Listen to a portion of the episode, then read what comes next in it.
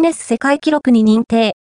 西新宿、東京都庁プロジェクションマッピング、東京、ナイト、アンプ、ライトの映像、冒頭部分をご紹介。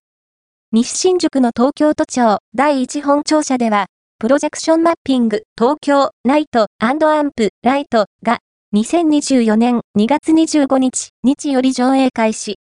上映初日のオープニングイベントに伺ってきましたので、詳細をご紹介します。